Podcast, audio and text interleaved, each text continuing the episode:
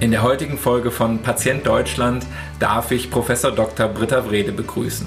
Britta ist Professorin an der Universität Bielefeld und gerade aus der Robotikforschung an die neu gegründete medizinische Fakultät gewechselt. Was sie dort in Zukunft vorhat, wie medizinische Assistenzsysteme den Alltag von Ärzten, aber insbesondere auch von chronisch kranken und behinderten Menschen verändern könnten, was für erste Erfahrungen die Corona-Krise dazu bereitgehalten hat und wie sie die neue Fördermitteloffensive aus dem Konjunkturpaket einschätzt. Das alles erfahrt ihr in den folgenden 45 Minuten.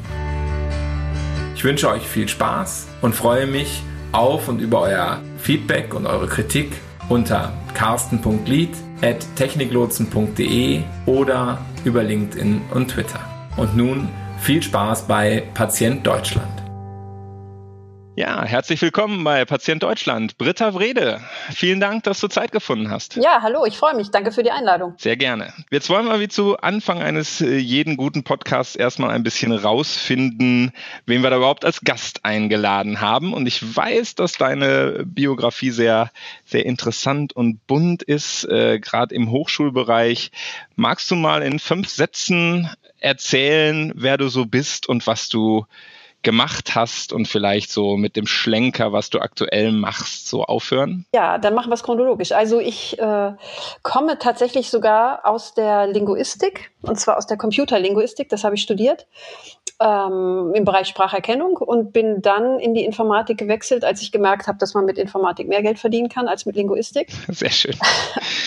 und äh, ja, habe da dann promoviert und bin dann von der Spracherkennung eigentlich immer weiter Richtung, naja, Interaktion gekommen und äh, Robotik äh, und äh, weiter dann natürlich auch Smart Home. Da kommt man jetzt heute eigentlich auch gar nicht dran vorbei. Das, was mich eigentlich interessiert, ist, wie kann man Technik so gestalten, dass Menschen gut mit ihr interagieren können. Und mittlerweile interessiert mich allerdings auch, was für ähm, mentale Modelle haben Leute eigentlich Menschen, wenn sie mit, mit unserer Robotik, mit unserer Technik interagieren? Was haben die eigentlich für Vorstellungen, wie die funktioniert? Weil wir merken, dass es häufig also die Technik ist natürlich, so, so, gern wir auch hätten, dass sie richtig, richtig gut funktioniert. Ähm, sie funktioniert natürlich gut, aber sie ist nicht so intuitiv wie die Interaktion mit einem Menschen. Die ist nicht so flexibel. Und ähm, deswegen ist so ein bisschen die Frage, was äh, denken Menschen eigentlich, wenn die mit unserer Technik interagieren, wie die funktioniert und woran hapert das eigentlich? Ähm, und das ist eigentlich ganz, ganz interessant. Das ist so, ähm, naja, eine der Fragestellungen, die gerade interessant ist. So, und da äh, war ich dann jetzt lange an der Technischen Fakultät natürlich für Informatik, ist ja klar. Und jetzt hat sich die Gelegenheit gegeben, tatsächlich in die medizinische Fakultät zu wechseln und da tatsächlich die Arbeitsgruppe medizinische Assistenzsysteme zu leiten. Ja, und tatsächlich hat mich das echt sehr gefreut, weil ich gemerkt habe, dass ähm, mir ein bisschen fehlt, die ganzen interessanten und tollen Prototypen, die wir hier entwickelt haben, tatsächlich doch nochmal auch irgendwie etwas weiterzubringen in eine Anwendung, wo nicht ständig jemand daneben sitzen muss äh, und erklären muss, wie es jetzt weitergeht, sondern mal zu gucken, kann man das schaffen, äh, diese Technologie tatsächlich mal richtig in den Alltag von Menschen auch reinzubringen. Und äh, ich habe das Gefühl, in der medizinischen äh, Fakultät ähm, kann das gelingen. Also es muss nicht, aber es kann.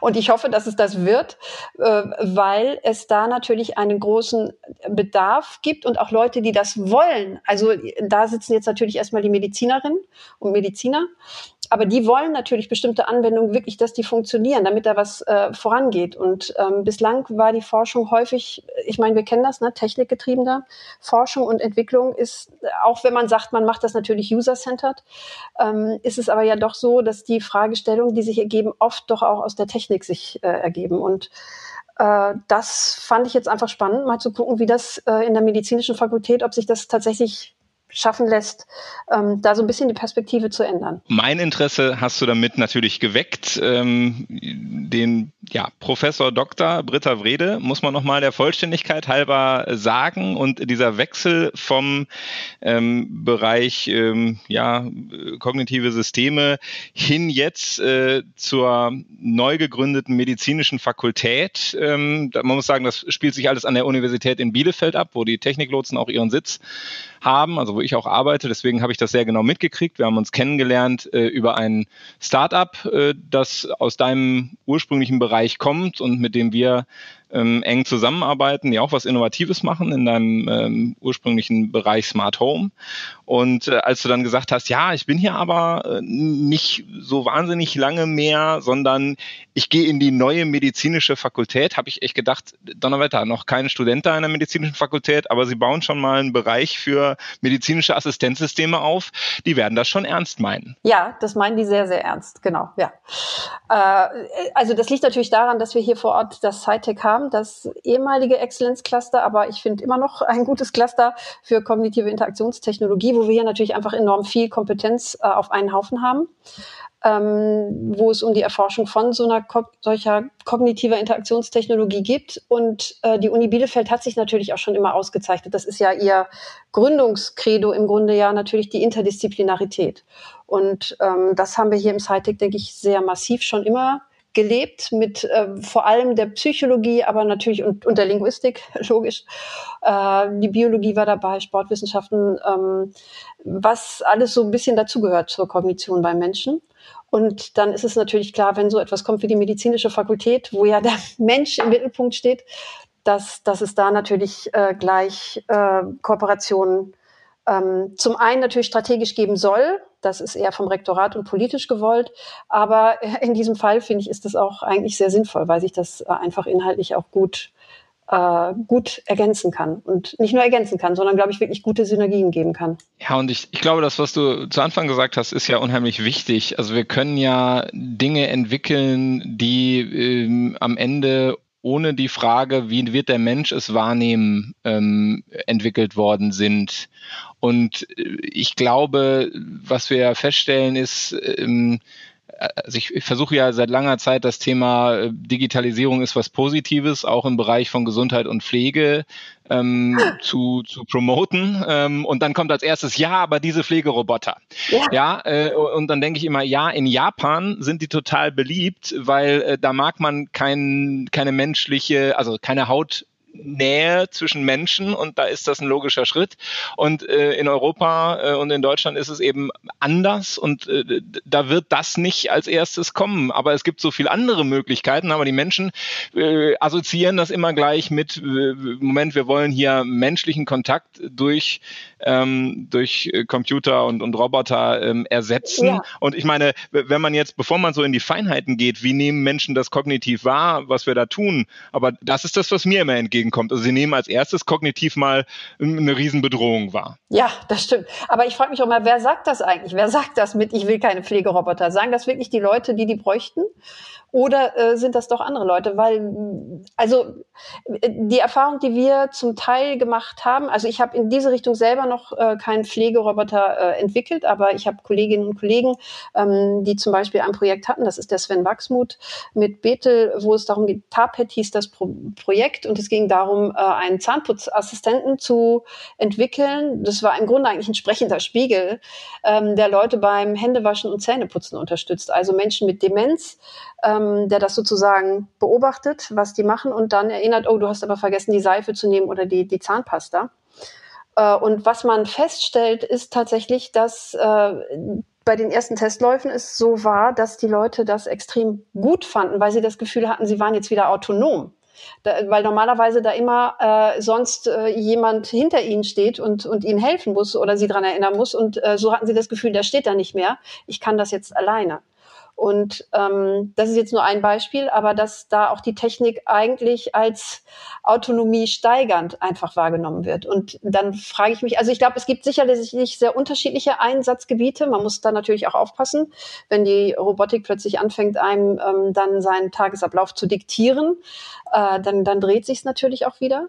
Aber ähm, ich glaube, da muss man sehr genau hinschauen was die Technik da eigentlich macht und was das bedeutet. Und manchmal kann es eben auch sehr hilfreich sein, dass, äh, dass man eben nicht mehr auf andere Menschen äh, in allen Situationen vor allem angewiesen ist. Gehst du denn schon mit einer, mit einer klaren Definition von medizinischen Assistenzsystemen äh, jetzt rein in deine Arbeit oder ist es eher noch so, dass, dass zum Beispiel an dieser Definition auch noch geforscht werden muss? Denn das, was du gerade beschreibst, ist ja sozusagen der Unterschied zwischen Assistenzsystemen und ja, übergestülpten Systemen. Also wäre es jedenfalls für mich als, als Laien in diesen äh, in diesen Begrifflichkeiten. Ähm, äh, also habt ihr da habt ihr da schon eine klare Definition? Ah, also ich würde auch sagen, das ist Work in Progress und für uns ist die Definition hat zum einen erstmal den Fokus darauf, dass wir überhaupt verstehen wollen, wie wie äh, Interaktion bei Menschen funktioniert. Also nicht komplett, aber dass wir das doch als unsere Basis äh, annehmen. Deswegen auch das Kognitiv dahinter, das nehmen wir schon sehr ernst. Und äh, ja, also diese Gedanken natürlich zwischen Assistenz und äh, vorschreiben. Ähm, genau, diesen Konflikt sehen wir natürlich auch. Und äh, ich denke, es ist sehr klar, dass wir da auf der Seite der Assistenz sind, aber uns auch sehr bewusst ist, dass das natürlich keine klare Grenze ist. Und wie willst du ein System bauen, das von alleine erkennen kann, äh, in welchem, naja, an welchem Ende der, der, der Skala es sich gerade befindet, möglicherweise. Ne? Also ob der Zahnpasta-Spiegel äh, ja, äh, also da, da ist es natürlich noch Designerentscheidung. Aber wenn du dann anfängst, ein System zu entwickeln, das vielleicht ein bisschen mehr Autonomie auch hat und mehr verschiedene Sachen vielleicht kann, ähm, da wird es dann, glaube ich, irgendwann auch mal ein bisschen eng, natürlich äh, das klar rauszukriegen, an welcher, äh, an welchem Ende man sich jetzt gerade befindet. Also erstmal auch ein bisschen, äh, sagen wir mal, ausprobieren und die Überlegung, was für Projekte gibt es und wie würde man die da einordnen? Also es immer unter der Facette auch zu versuchen einzuordnen, kann man das so sagen? Doch, ja, ich glaube schon. Also es ist auch, glaube ich, nicht von ungefähr, dass äh, ich habe früher immer Telerobotik total langweilig gefunden, muss ich ja sagen, ähm, weil die nicht autonom waren. Aber ich habe jetzt festgestellt, dass das eventuell äh, doch ein eigentlich äh, ein, ein guter Ansatz sein kann, weil ähm, äh, weil natürlich Telerobotik etwas ist, was tatsächlich ja schon funktioniert. Äh, ich war echt erstaunt, das zu sehen, aber es gibt ja so kleine Teleroboter offenbar schon, die ähm, von, von zum Teil Kindern, die krank sind, äh, nicht zur Schule gehen können und äh, die dann sozusagen als wirklich physikalischer Avatar für die in der Klasse sitzen, funktionieren. Kannst du es kurz für uns abgrenzen, wo, wo die Teleroboter und, und andere Begriffe, wo da die Grenze für dich äh, verläuft? Ja, naja, Shared Autonomy ist so dazwischen. Also Teleroboter ist ein Roboter, den den ich äh, einfach fernsteuere. Also ich sitze bei mir vielleicht zu Hause mhm. vom Rechner und woanders ist der Roboter und den kann ich sozusagen mit meinem Rechner oder mit einem Joystick fernsteuern. Ähm, oder ich kann damit sogar auch eine Telepräsenz erreichen, indem ich vielleicht tatsächlich auch sprechen kann und vielleicht mein, mein Gesicht da erscheint. Okay. Das wäre Telepräsenz und natürlich ein autonomer Roboter wäre ein Roboter, der autonom auf Anweisung zum Beispiel äh, bestimmte Aufgaben auch erfüllen kann. Und dann gibt es natürlich jede Menge Zwischengrade dazwischen, weil es natürlich sein kann, dass wenn ich so einen Roboter sehr komplex habe, den kann ich ja gar nicht in all seinen Freiheitsgraden hier von ferne steuern. Mhm. Da ist es vielleicht gut, wenn es so teilautonome Funktionen gibt, wie irgendwas greifen, was jetzt in diesem Zusammenhang nicht so relevant wäre. Aber ähm, da kommt sozusagen auch die Idee her von Shared Autonomy, dass man sich mit dem Roboter eigentlich sein, die Autonomie auch teilen muss. Also der, der findet den Klassenraum von alleine, in, um in deinem Beispiel zu bleiben, ja. aber dann, wenn er da ist, dann äh, äh, sozusagen äh, äh repräsentiert er äh, in einer ziemlich direkten Interaktion äh, das Kind, was jetzt nicht zur Schule gehen kann, sozusagen. Genau. Ja. Du, ich habe gelesen, dass ähm, Teletherapie ähm, ein Forschungsbereich sein wird, mit dem du dich äh, beschäftigst, beziehungsweise ähm, wo ihr jetzt erstmal fragt, was ist denn in, in den aktuellen Zeiten, also wir nehmen das ja jetzt kurz nach der Hochphase von Corona, hoffentlichen Hochphase von Corona auf. Magst du ein bisschen mhm. erzählen, was ihr in, in dem Bereich jetzt vorhabt? Wir haben jetzt einfach erstmal gesagt, wir springen mal ins kalte Wasser und machen mal eine Studie. Die machen wir zusammen mit der Arbeitsgruppe von Frau Hornberg, die Gründungsdekanin der medizinischen Fakultät. Äh, das heißt, da haben wir schon auch noch ein bisschen Know-how von Leuten, die was davon verstehen. Aber wir wollten eigentlich wissen, ja, ähm, ist das jetzt im Einsatz und ähm, wenn ja, wie ist das im Einsatz? Und äh, wir haben, also wir haben dann gesagt, wen fragen wir überhaupt? Und dann haben wir eben äh, die Logopäden gefragt, weil die kenne ich natürlich noch, die Ergotherapeuten und die Physiotherapeuten. Tatsächlich kann man Physiotherapie auch über Teletherapie machen, weil man muss das ja gar nicht alles per Hand machen, Physiotherapie, sondern man kann das natürlich auch selber mit Bewegung machen. Das war mir auch neu. Musste man ja auch jetzt eine, eine ganz große Zeit. Ne? Ja. Also es war ja ein riesiges äh, Feldexperiment, was wir jetzt aus traurigen, aber nachvollziehbaren Gründen ja jetzt alle so machen mussten in verschiedensten Bereichen. Ja, genau. Und das Interessante, wir haben leider natürlich keine repräsentative Frage, Umfrage machen können, äh, aber immerhin haben wir 270 Antworten, das bundesweit, das ist ja immerhin auch schon mal was. Und was wir da zumindest sehen, das sind natürlich auch nur die diejenigen, die Therapeutinnen und Therapeuten, naja, interessanterweise, also von denen, die es beantwortet haben, glaube ich, haben drei Viertel ungefähr Teletherapie angeboten und das andere Viertel hat die nicht angeboten, hat aber unseren Fragebogen ausgefüllt, was ich ja auch äh, spannend fand. Aber die, die das, äh, die jetzt Teletherapie anbieten, haben das vor Corona nicht gemacht. Also da haben wir es schon sehr klar gesehen. Also Teletherapie hat vorher überhaupt gar keine Rolle gespielt und kommt erst jetzt mit Corona tatsächlich überhaupt erstmal äh, naja, aufs, aufs Tapet. Und äh, was man da auch sieht, ist, mh, dass die Leute natürlich die Einschränkungen sehr klar sehen, ist ja klar. Ähm, du hast nur einen eingeschränkten Kanal, du kannst nicht all das machen, was du sonst machen könntest, aber es gibt natürlich schon auch Vorteile. Das äh, hat man auch gesehen durch Teletherapie. Ähm, ich meine, was machen die? Die machen in der Regel, nehmen die Skype oder WhatsApp oder es gibt natürlich auch äh, professionelle Software, die aber noch gar nicht so weit verbreitet ist. Ähm, und was passiert ist, man, man kriegt natürlich einen Einblick in, äh, wo die Leute wohnen. Und äh, gerade für so etwas wie Physiotherapie oder Ergotherapie ist das natürlich interessant. Ähm, und also das sozusagen zusätzliche Informationen, die man noch bekommt. Äh, wie das für die Patienten ist, ist nochmal eine andere Frage. Aber äh, im Prinzip ähm, kann man darüber natürlich trotzdem auf einmal mehr Informationen über seine Patientinnen bekommen. Das ist so das eine. Und das Interessante ist, dass die eigentlich äh, fast alle gesagt haben, sie wünschen sich eigentlich, dass sie dieses Angebot weiter anbieten können, also auch über Corona hinaus. Äh, was wir jetzt ja sehen, ist, dass die Krankenkassen im Grunde immer mal wieder so vielleicht noch mal um vier Wochen verlängern, dass man Teletherapie abrechnen kann. Ähm, aber darüber hinaus das ist ja eine Riesenunsicherheit. Das heißt ja auch für, wenn ich jetzt äh, Therapeutin bin, dann mache ich jetzt ja nicht eine große Investition in irgendwelche Hardware, äh, um mich auf Teletherapie umzurüsten, weil ich vielleicht die Vorteile sehe, äh, wenn ich weiß, naja, in zwei Monaten ist das sowieso alles wieder vorbei. Das ist äh, also das ist eine der wichtigen Aussagen, die ich so ein bisschen auch mitnehme. Was mich wundert, es wundert mich total, weil ja eigentlich die Politik immer will, dass es alles Richtung Tele naja, Tele weiß ich nicht, aber Richtung Digitalisierung geht. Und für mich ist Teletherapie, äh, wäre da jetzt so ein wichtiger Schritt. Aber da haben wir ja auch ein bisschen wasch mich, aber mach mich nicht nass. Äh, also ich äh, habe es jetzt von der, bei der Teletherapie, finde ich es jetzt nochmal ganz spannend, das zu hören. Bei der Telemedizin oder mhm. ähm, also ähm, äh, ne, Hausärzte und ja. äh, in, in dem Bereich haben wir ja auch diesen Boom jetzt äh, gesehen. Da hat es ja Gott sei Dank im letzten Jahr schon zahlreiche Veränderungen gegeben und ich glaube, es gab ähm, ich sag mal 500 verschiedene Gesetze und Verordnungen, also nage mich nicht drauf fest, aber mal ja. diese Größenordnung an Stellen in Gesetzen und Verordnungen und berufsständischen Regelungen und so weiter natürlich auch sehr föderal aufgebaut, äh, bis hin zu Abrechnungsthemen, die geregelt werden mussten, um ähm, Telesprechstunden ähm, überhaupt abrechnungsfähig für einen Arzt zu machen. Also es ist ja auch nicht so, dass da der Gesundheitsminister, selbst wenn er im Moment ja ziemlich, äh, also wenn wir im Moment da einen haben, der ja auf das Thema, äh, glaube ich, relativ guckt und relativ ja. auch gepusht hat in den letzten äh, Monaten, ähm, dass er, dass man da sagt, ja komm, das, das erlauben wir jetzt und damit ist es erlaubt, sondern es geht ja tief in diesen Selbstverwaltungs, ich will das mal Dickicht nennen, ja, in dieses mhm. Selbstverwaltungsdickicht und da muss da jede, äh, jede Landesärztekammer nochmal gucken, wo sie denn jetzt äh, was verändern muss und mit Mehrheitsentscheidungen und so weiter. Also holla die Waldfee. Äh, das, äh, das Selbstverwaltungssystem ist, glaube ich, ähm, da könnte man nochmal einen eigenen Podcast drauf machen, ob das denn eigentlich in der Lage ist, äh, die Bold Moves, die wir für Digitalisierung brauchen, überhaupt zu gehen.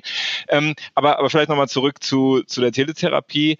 Ähm, ich finde es eigentlich ganz cool, dass Corona uns gezwungen hat, so mit Bordmitteln das einfach mal zu probieren. Das ist ja auch so eine Art agiler Ansatz, dass man eben nicht hochtrabende äh, Spezialsoftware erst entwickelt, die dann doch keiner anwendet, sondern jetzt geht's mal mit, alle Datenschützer weghören, Skype oder sonst was. Äh, hoffentlich war es ein bisschen was Besseres, aber äh, sagen wir mal aus der Richtung ähm, äh, gehen wir ähm, gehen wir mal hin und und stellen wohl fest, nehme ich mal an, hey, mit so einer niederschwelligen äh, Variante wenn der, wenn der Patient mich lässt und sagt, zeigen Sie mir noch mal Ihr Bett, zeigen Sie mir mal, wie Sie da morgens aufstehen müssen oder zeigen Sie mir mal Ihre Sitzmöbel oder, oder weiß der Geier, ja, ähm, da bin ich sicher, kriegt auf einmal ein Therapeut Kontextinformationen mit, mit ganz niederschwelliger Technik, die, die der vorher nicht, äh, nicht gekriegt hat genau der Punkt. Das ist, glaube ich, das, was eigentlich agile Projektentwicklung auch ausmacht.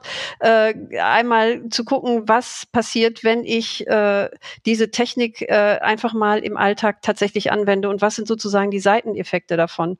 Äh, und ich glaube, das war hier zum Teil schon ganz enorm. Und das müsste man eigentlich nochmal, ich glaube, das wäre super spannend, das nochmal viel genauer sich auch anzugucken. Ja. Genau die Frage, die wir jetzt ja, in, in, also wir uns auch an allen Ecken und Enden jetzt stellen, was davon hat jetzt eigentlich ein Potenzial ins sich hoffentlich immer mehr normalisierende Leben übernommen zu werden.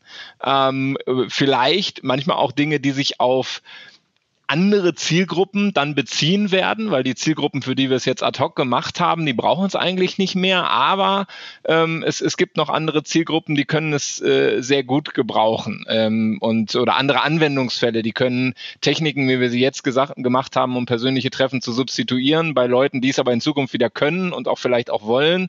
Aber jetzt haben wir vielleicht Techniken, die bei Leuten, die, die sehr immobil sind oder so, äh, dann trotzdem Behandlungsmethoden möglich machen, ähm, gerade im Bereich der sprechenden Medizin Behandlungsmethoden möglich machen, ähm, die, die sie vorher einfach nicht gehabt haben, weil die Therapeuten sich jetzt darauf einlassen. Also ich genau, glaube, solche. Beobachtungen äh, kann man machen und man hofft jetzt irgendwie, dass diese Fragestellungen weder aus dem ähm, fachlich professionellen noch aus dem IT-professionellen und bei dir ja auch aus dem, aus dem akademischen Raum jetzt nicht verschwinden werden, genau. weil jetzt alles ja. wieder irgendwie normal ist. Ja, ja genau. Aber äh, ich finde auch das Interessante bei der Teletherapie eigentlich, wenn man das konsequent weiterdenkt, dann ist die Teletherapie äh, sicherlich keine geeignete Therapie vom Anfang bis Ende nur Teletherapie zu machen. Das glaube ich nicht. Aber ähm, was man daran sieht, ist, dass sie natürlich ermöglicht, vielleicht die Frequenz zu erhöhen. Äh, das könnte sein. Oder auch, das habe ich jetzt gemerkt, weil ich bin auf das Thema natürlich auch nur gekommen, weil meine Tochter Logopädie bekommt und ich dann gesagt habe, okay, jetzt was machen wir? Und äh, ich bin dann auch leider nur auf WhatsApp gekommen, aber immerhin, wir haben es dann mit WhatsApp gemacht. Und ähm, was ich da festgestellt habe, ist, da gibt es natürlich schon Bedarf, weil was man feststellt, ist äh, eigentlich für so einen Logopäden ist es wichtig, den Mund gut zu sehen. Und ähm, es kann durchaus sein, ich habe meine Tochter dann auch sehr nah vor die Kamera gesetzt, dass man den Mund da viel größer und besser und die Zunge ja auch viel besser sehen kann plötzlich, als äh, man das sonst in ein, zwei Meter Entfernung sehen würde oder auch, das hängt aber dann wieder ab von der Ausleuchtung. Und äh, also ich kann mir zum einen vorstellen, dass es in diese Richtung noch, noch, noch Entwicklungspotenzial gibt. Ne? Kann ich da diese Ausleuchtung nicht irgendwie optimieren, vielleicht auch mit einem Lernverfahren, äh, dass das irgendwie optimal ausgeleuchtet ist beim Sprechen.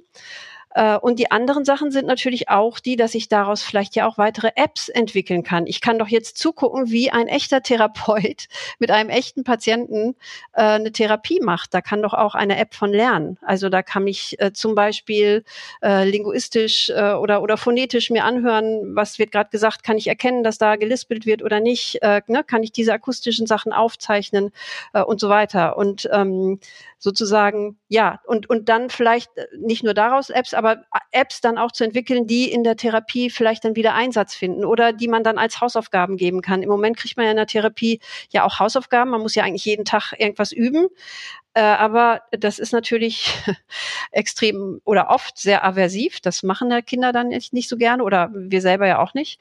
Ähm, und auch dafür natürlich zu gucken, ob man da nicht dann zumindest Apps oder Anreize schaffen kann, ähm, die auch das helfen zu verbessern. Also tatsächlich durch die Technik, durch die Teletherapie jetzt ja eine stärkere Unterstützung einfach zu bekommen durch die Techniken, die wir haben. Fällt einem ja sofort ein Gamification-Ansatz ein, ne? wo für jedes richtig äh, gesprochene äh, zwei Zwerge sitzen auf einem spitzen Stein, äh, irgendwie so ein Zwerg über so einen Stein springt äh, und ansonsten läuft er davor und fällt um. Also da, das ist, äh, da kannst du ja gerade in, in, in einem, äh, glaube ich, auch bei Kindern äh, eine Menge rausholen, wo ich denke, heute ist das zwar vermutlich sehr nett, äh, aber die Übungen zu machen, äh, über Gamification zu unterstützen, äh, das, äh, ja, ich, ich glaube, da, da geht noch einiges und, und man würde ja trotzdem, wenn man es aus einer technologischen Ecke betrachtet, würde man sagen, boah, das ist ja alles noch relativ niederschwellig, ne? Also da haben wir noch keine mhm. KI drin und noch keine, also das ist, mhm. das kriegt man ja alles noch wahrscheinlich mit ein bisschen Bilderkennung und äh,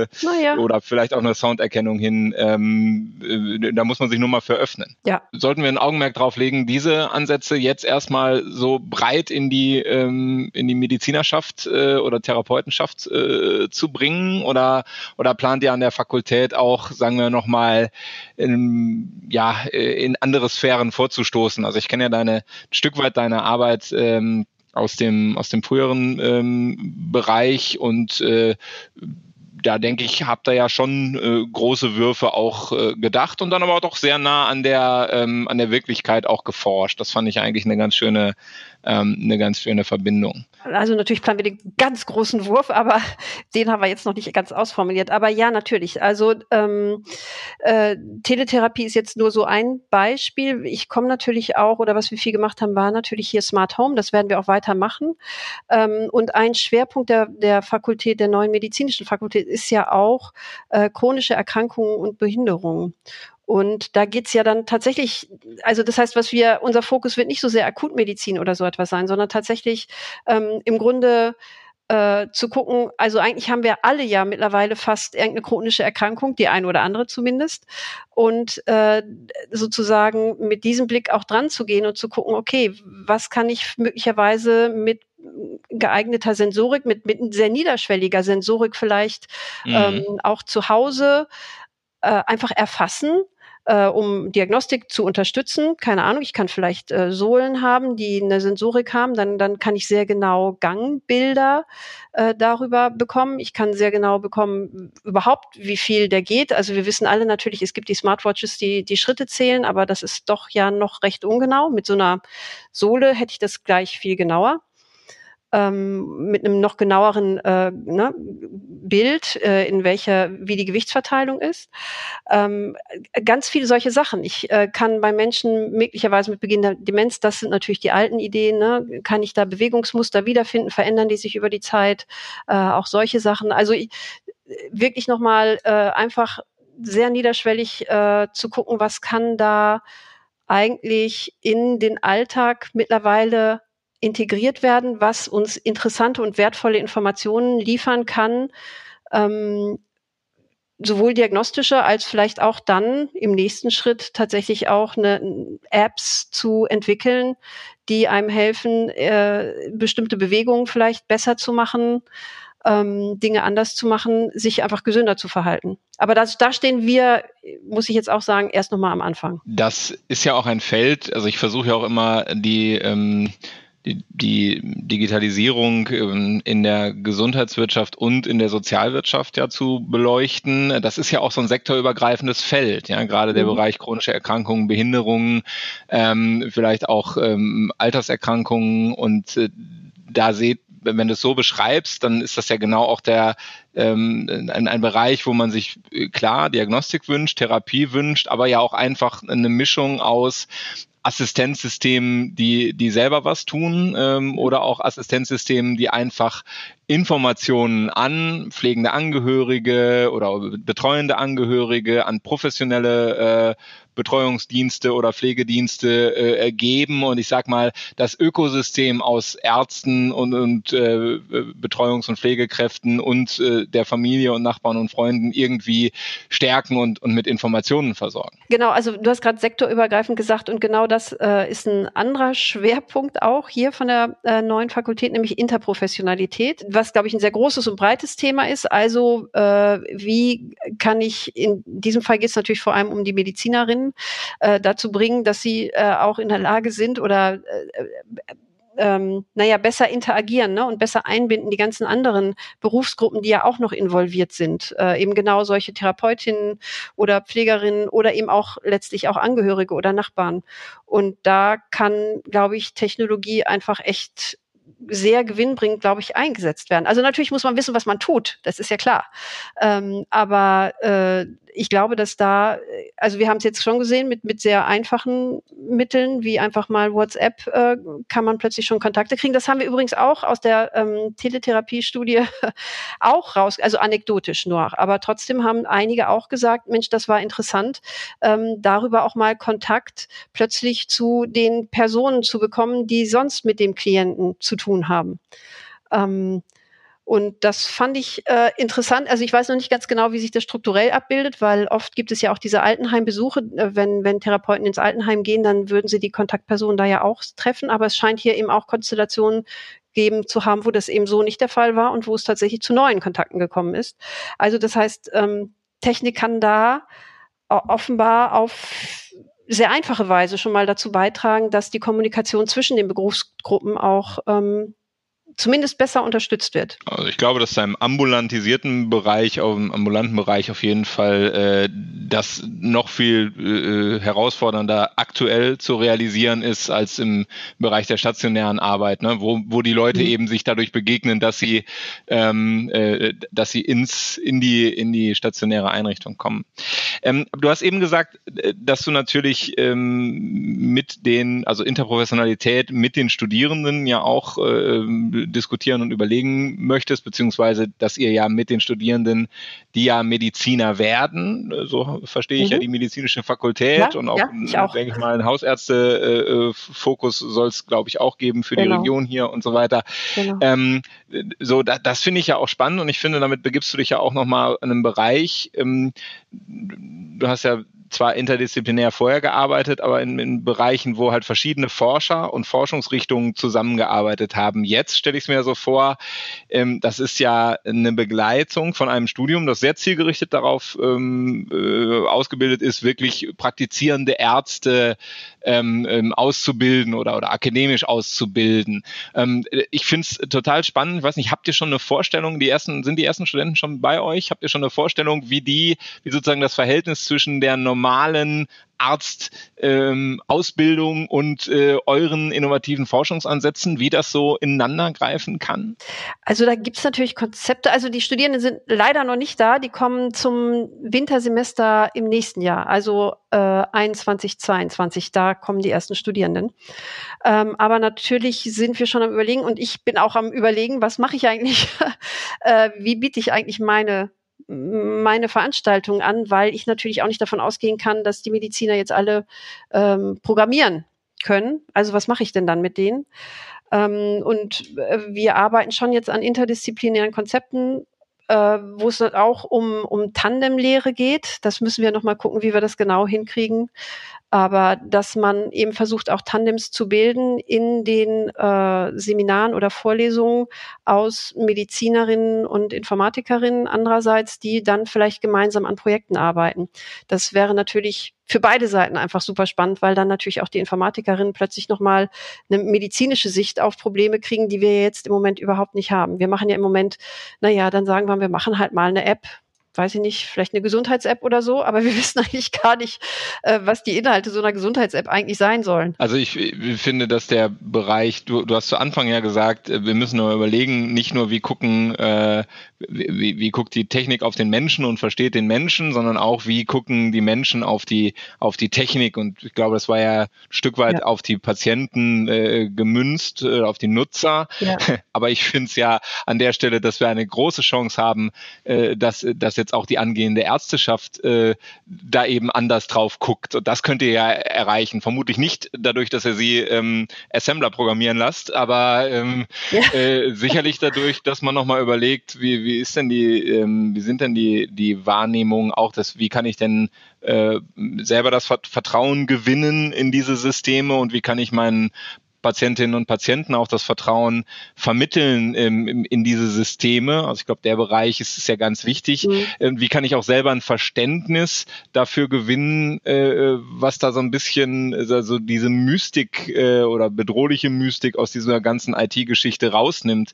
Denn äh, also vielleicht auch äh, meine, eine meiner Lieblingsanekdoten ist eine Diskussion äh, mit einem Chefarzt, der gesagt hat, hören Sie mir auf mit Ihrer Digitalisierung, solange ich äh, hier mich entscheiden entscheiden muss, ob ich mein Geld in Personal, in Bau oder in ähm, äh, also in bauliche Themen oder in Digitalisierung stecke, stecke ich es doch lieber in Personal und Bau. Und da habe ich gesagt, ja, solange Sie diese drei Themen als drei getrennte Bereiche äh, sehen, wird das auch nie was werden, weil beim Bau müssen Sie die IT-Infrastruktur mitdenken, Ihr Personal wird nicht mehr kommen, ja. wenn Sie nicht eine vernünftige ähm, Ausstattung auch im digitalen Bereich äh, bieten und Sie kriegen auch gar nicht mehr so viel Personal, wie Sie kriegen müssen. Also müssen sie sich auf genau. der digitalen ja. Schiene was überlegen und das äh, deswegen kommt da Digitalisierung als drittes automatisch ins Spiel.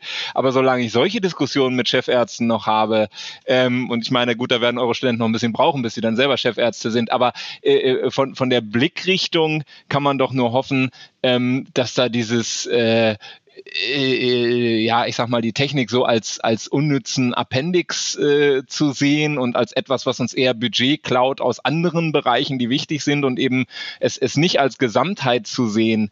Ähm, da kann man nur hoffen, dass, dass eure Arbeit da ab 2021 äh, schon nochmal einen etwas anderen Touch da gibt in die Diskussion. Ja, danke. Das ist nochmal ein schönes Bild und nochmal ein schönes äh, Kontrastbild vielleicht auch, äh, dass ich noch nicht so klar vor Augen gehabt habe, äh, was eigentlich, was eigentlich die Situation aktuell ist, ne, von der man eigentlich tatsächlich auch wegkommen möchte und was man tatsächlich an Konzepten und äh, ja tatsächlich auch wahrscheinlich eine, eine Sicherheit im Umgang mit Technik ne, ähm, erreichen will bei den Medizinstudierenden.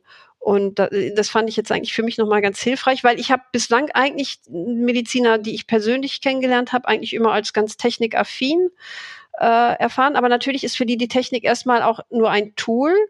Und ähm, mir ist auch klar, dass gerade in der Medizin natürlich neue Technik oft, zumindest in der Diagnostik, ne, ähm, oft mit ganz neuen Ausbildungen ja dann vielleicht auch ähm, verbunden ist. Ne? Also äh, das, was da alles äh, an, an Sensorik äh, so existiert, da braucht man ja auch eine lange Ausbildungszeit, um das überhaupt zu lernen und zu interpretieren. Und wenn da jetzt plötzlich neue Technik hinzukommt, ähm, die einen vielleicht auch unterstützt, aber das verändert natürlich diese Prozesse auch. Ne? Das ist äh, natürlich auch ein äh, einerseits ein Problem, andererseits für uns dann natürlich hier auch die Chance, äh, wobei wir jetzt natürlich gar nicht so sehr in diesem sehr medizinischen, äh, klinischen Bereich sind, sondern in einem anderen Bereich dann natürlich auch sein werden. Ja, das, das verstehe ich schon, aber ich glaube, dass, dass tatsächlich die ganze ähm, das, das ganze Ökosystem an der Stelle auch einfach mehr Gesprächspartner äh, braucht. Und ich glaube schon, dass, dass ihr dann eine Anlaufstelle auch werdet, um äh, solche Fragen auch mal zu diskutieren. Also äh, du sagst, ja, Politik drängt ja so auf Digitalisierung. Hm, mag sein, äh, aber was das dann bedeutet und wie man wirklich äh, die, die Kliniken mitnimmt und ähm, äh, was erstmal die Analyse des Problems ist, äh, warum wir es heute nicht haben, ähm, da, da glaube ich, äh, braucht es eine viel breitere Landschaft an, äh, an, an Menschen, die auch konsultiert werden äh, können. Also ich habe jetzt ja gerade mit sehr viel Freude äh, gelesen, ähm, also wir nehmen das hier zu einem Zeitpunkt auf, wo das Konjunkturpaket, also quasi das Corona-Konjunkturpaket der Bundesregierung ähm, äh, gerade im in den als Eckpunktepapier vorliegt ähm, und da äh, steht dann drin, äh, ich glaube es ist Punkt 51 ähm, da sitzen die Milliarden ja auch jetzt gerade locker. Das ist, glaube ich, auch äh, prinzipiell richtig so. Und mhm. ich habe mich gefreut, dass drei Milliarden, ja, mal eben so, drei Milliarden ähm, auf das Zukunftsprogramm Krankenhäuser geschmissen werden, unter anderem für Investitionen in Telemedizin, Robotik, Hightech-Medizin, IT und Cybersicherheit im Gesundheitswesen. Das äh, unterstreicht ja. ja. das, was du gesagt hast. Wir glauben jetzt schon, die, die Politik will. Ähm, also glaubst du, wir stehen jetzt an der Schwelle, dass wir da den großen Durchbruch ähm, hinkriegen? Ich glaube, wir stehen an der Schwelle, wo wir, wir wo wir es, glaube ich, selber in der Hand haben, unter anderem auch. Äh, also auch wir jetzt, mit uns meine ich jetzt tatsächlich auch Leute in der Forschung, die so an der, natürlich auch an der Schnittstelle zum Transfer stehen, weil ich ein bisschen die Befürchtung hätte, Wobei ich aber auch noch sagen muss, ich meine, ich bin, äh, ich bin jetzt ein bisschen Wanderer zwischen den Welten und äh, im Moment muss ich mich noch ein bisschen orientieren. Ähm, aber ich weiß nicht, inwiefern, wenn man jetzt die drei Milliarden, inwiefern die zum Beispiel Forschung mit äh, einschließen oder nicht. Ähm, und wenn ich jetzt gucke, es gibt sicherlich schon Roboter und ich glaube, es gibt sicherlich auch Roboter, die schon ganz gut funktionieren. Äh, zum, äh, naja, jetzt in der Corona-Krise gab es ja einige in der Telemedizin zum äh, Sterilisieren von Räumen und so weiter. Ähm, da warte ich sehr, sehr, sehr gespannt auf die ersten Auswertungen, wie tatsächlich die Usability war, wie die wirklich eingesetzt wurden, ähm, wie weit die oder inwiefern die vielleicht dann doch im Besenschrank verschwunden sind. Äh, also das finde ich wirklich sehr, sehr spannend. Äh, welche Bedingungen, also genau das, was du auch angesprochen hast, ne? welche Bedingungen führen dazu, dass die angewendet werden und welche nicht und inwiefern ist die Technik vielleicht doch noch nicht so weit. Mm, und es ist aber vielleicht gar nicht so sehr die funktionale Technik, die noch nicht so weit ist, sondern dann vielleicht das, was vielleicht so ein bisschen unter soziale Robotik fällt, also das oder unter kognitive Interaktionstechnologie, weil nämlich äh, einfach das Handhaben dieser Roboter noch so schwerfällig ist, dass es eben einfach spezifisch ausgebildeter Leute immer noch bedarf, die in dem Fall, wenn mal ein Fehler auftritt, und das ist ja immer spätestens nach drei Tagen ist der erste Fehler da, ähm, der sich dann auch bereit findet, sich darum zu kümmern. Und ähm, all solche Fragen äh, finde ich nochmal spannend zu analysieren und mm, genau zu gucken, äh, sind wir wirklich schon da? Weil das ist das, was ich im Moment mitkriege, auch an Ausschreibungen vom BMBF äh, oder auch äh, vom Gesundheitsministerium, wenn es in diese Richtung geht, Digitalisierung und Roboter in der Pflege oder in der, im Gesundheitswesen dann sehen diese Ausschreibungen immer sehr interessant aus. Die sehen nämlich aus und sagen, na, äh, wir wollen keine Technikentwicklung mehr fördern, sondern wir wollen eigentlich jetzt fördern, dass die Technik, die ihr entwickelt habt, dass die jetzt zum Einsatz kommt. Und das ist einerseits richtig und gut und aber andererseits auch nicht richtig, weil ich diese Technik so noch nicht interpretiere, dass sie so fertig ist, dass sie schon einsatzfertig ist. Also ich kann dich insofern beruhigen. Ähm, es sind noch zwei Milliarden drin für künstliche Intelligenz, Produktinnovation und wirtschaftlichen Wachstum. Also du kannst dir da, da die Milliarden dafür kannst du woanders herholen. Ähm, und trotzdem kriegen okay. wir die, die Kliniken noch ähm, besser ausgestattet mit, äh, also wir beiden kommen uns da nicht ins Gehege, was die Milliarden angeht. Das ist ja auch schon mal ganz schön zu hören. Ähm, aber äh, Spaß beiseite. Also ich, ich, äh, ich finde ja. es, ich finde, ähm, dass es ganz spannend ist, ähm, dass hier sowohl der Forschungsbereich als auch äh, explizit die Ausstattung mit äh, ja auch Infrastruktur beziehungsweise auch ähm, ähm, Betrieb. Und ich, ich hoffe, dass die Infrastruktur nicht nur einmal gefördert wird hier, sondern dass wir auch dahin kommen. Ähm, Cybersicherheit steht hier ja drin und IT-Betriebssicherheit. Das sind ja alles Dinge, die kannst du nicht mal einmal äh, mit Millionen beschmeißen, dann ist das nee. so, sondern wir brauchen da auch eine, eine langfristige ähm, Finanzierungschance für das für das Gesundheitswesen. Ähm, ich hoffe, das fällt da auch raus und, und gleichzeitig brauchen wir diese diese Zukunftsforschung. Ähm, da komme ich nochmal zurück auf den, auf den Eingang unseres äh, Gesprächs.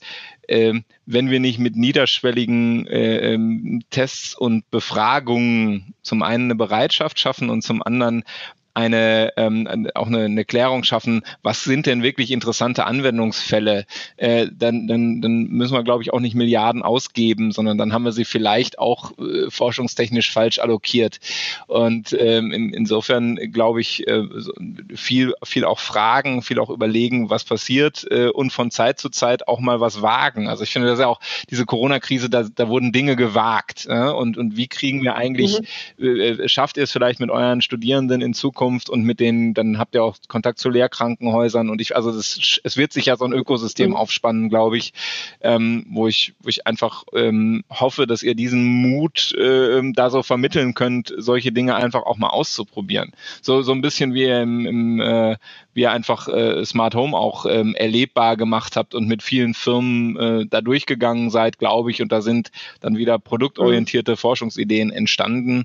Ähm, vielleicht gibt's ja auch so einen Showroom oder sowas äh, im, im, im Bereich der Medizin dann demnächst. Ja, tatsächlich äh, ist das so ein bisschen unser Ziel, da worüber wir auch gerade hier äh, nachdenken, so ein Showroom aufzubauen. Und tatsächlich stellt sich raus, dass nicht nur wir in der Uni darüber nachdenken, sondern die FH tut das auch. Die macht ja die äh, Ausbildung eher für die Pflege. Mhm äh, mhm. Berufe und Bethel selber denkt auch darüber nach. Mit Bethel sind wir natürlich auch immer mhm. in Kontakt, ähm, die das eher als Beratungsangebot natürlich für ihre mm, Klienten sozusagen sehen wollen.